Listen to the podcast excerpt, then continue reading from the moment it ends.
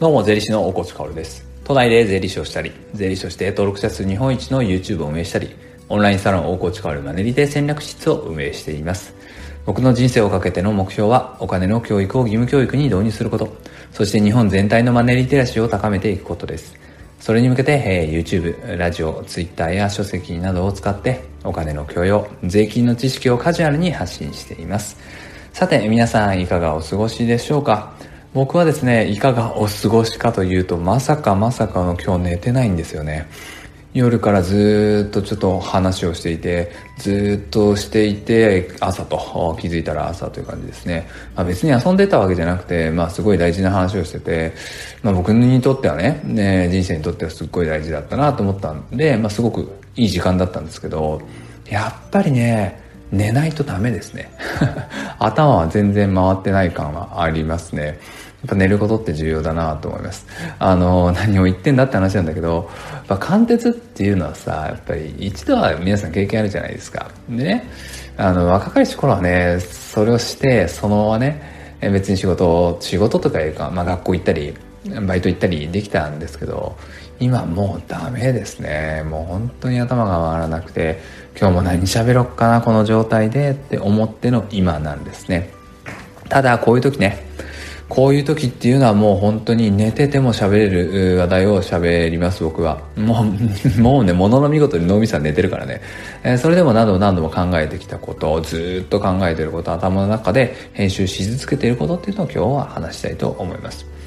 そうするとやっぱりテーマっていうのはお金しかないんですね。お金っていうのはとっても大事だし、えー、誰も教えてくれないものなんですね。日本人がね、え日常を過ごしていて、この日本で過ごしていて、日本語とお金って毎日使うんですよね。ほぼ毎日使うはずだと思うんですよ。けれども、日本語っていうのは国語という形で、え、時間割に入っている。けれど、お金というものは、あれって感じなんですよね。まあ、要するに、学校教育でお金の教育っていうのは見事に抜け落ちているっていうことです。これはね、えー、まあ今日なんで改めて話そうかと思ったかというと、まあ、当然僕のコンディションが 悪いというのもあるんですが、あ先日ね、えー、ラジオでも言ったかな、吉本興業の工業の芸人さんで、えー、まあコンビ芸人をやってる方とコラボ YouTube を撮ったんですけど、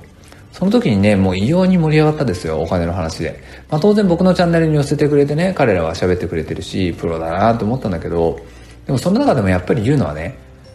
今日こういう話をして非常にためになったけど、なぜ、なぜこれを学校教育でやってくれないんですか？っていうのをね、やっぱり、えー、聞いてくるんですね。そして、やっぱりね、僕の見解としてはもうやっぱりそこはね、うん、まあ辛いけどこれを語らなくてはいけなくて、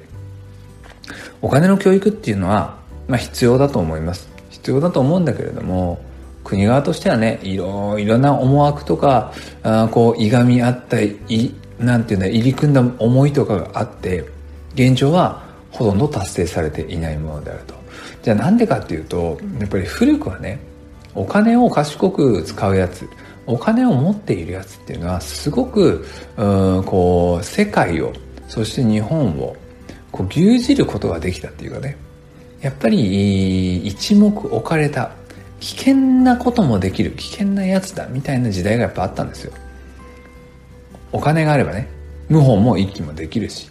知識があればいろいろなことができる。そういう時に、統率者としてはね、日本のリーダー、政府としては、少しでも賢くない人がいた方が、統率できるんじゃないかなって考えるわけですよ。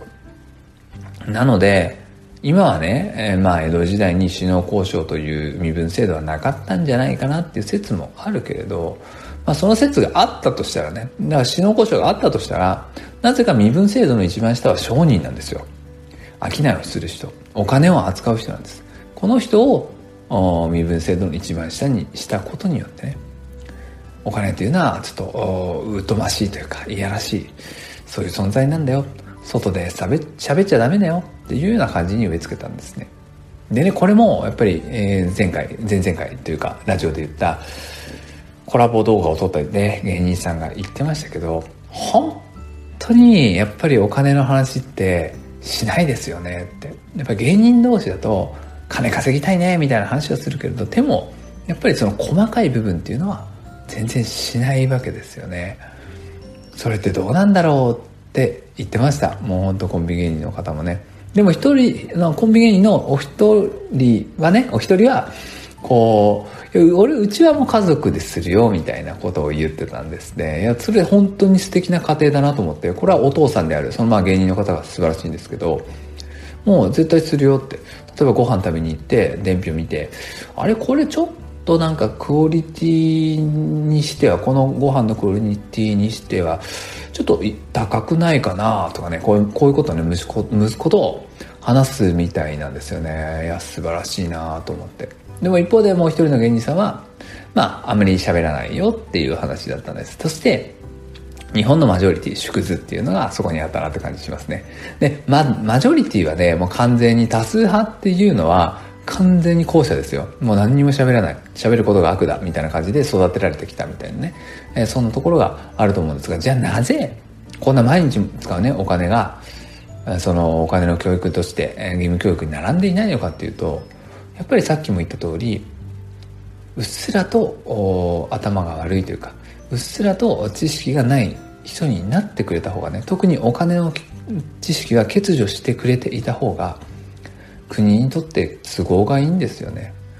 これは別に歴史にそう書いてあるわけでも教科書にそう書いてあるわけでも誰かが言ってるわけでもないんだけれど考えれば考えるほどねもうそれしかないよねって僕は思っちゃうんですよ。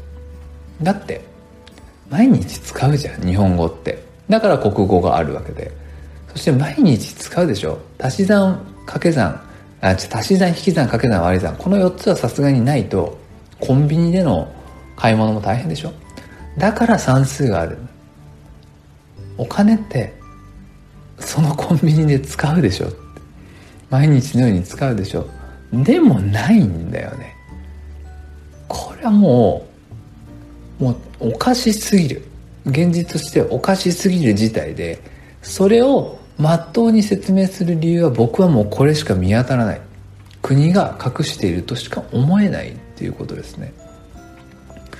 やっぱり僕はそれが納得できなくてそのせいで国の教育のせいですごくすごく歪みが出ている部分っていうのはやっぱりあってお金のことを何も知らないんですよ。日本国民は。マネーリテラシーが低すぎるんですよね。なのでそのマネーリテラシーの低さにつけ込んだぼったくりビジネスみたいなのも横行している。例えばリボ払いとかね。これってちょっと知識を持っていればリボ払い使う人なんていないんですよ。でもリボ払いで使いすぎて破産っていうのもある。あとは奨学金制度とかね。別に奨学金制度は使っていいと思いますよ。使っていいけれどこれが借金だってことはしっかりお伝えしなきゃいけないですね。だってさ奨学金制度とか言ったらさなんかさ聞き心地いいじゃないですか。なんかあなんかん？あみんな使ってるしってなるけどこれがさ学生借金制度とかだったら多分利用者めっちゃ減ると思うんですよね。他は物が言いようなんだけどでもぜひ後者の言い方にしてほしいですね。やっぱりお金の教育が欠如をしていてマネーリテラシーが低くなってしまってそしてうまくいってないことって本当によくあると思うんです今並べたリボ払いとか奨学金とかもそうだけどもっと巧妙なものねえー、お金は銀行に預けておきなさいって言われてから、言われてるから預けてますみたいな。こういうのもやっぱり騙しみたいなもんで、預けてるからこそ窓口に行って窓口で手数料がめちゃくちゃ高い投資信託とか買わされちゃったりするんですよ。でも、教育で何も習ってないからそれが、あ、まあ銀行の人が言うんだなっていう感じで受け入れてしまうんですよね。ここを僕は変えたいんです。お金の教育を変えたいんです。だから今必死で頑張っているわけですね、えー、お金の教育が変わればね日本人のマネリテラシーっていうのは上がっていきますよそしたらこの国はもっともっと経済で強くなれると思うんですよねやっぱり買ったり売ったりするのが商売だからそこに強くなれるし一人一人がお金のことを考えて、え、自分の資産を守ることができたらもっともっとこの国は強くなるなと特にこのコロナの時代には思いますね。なので、えー、僕はもっともっとこのお金の教育について考え抜いてね、頑張っていかなきゃいけないなと思っています。それでは素敵な一日を最後まで聞いてくれたあなたに、幸あれ。じゃあね。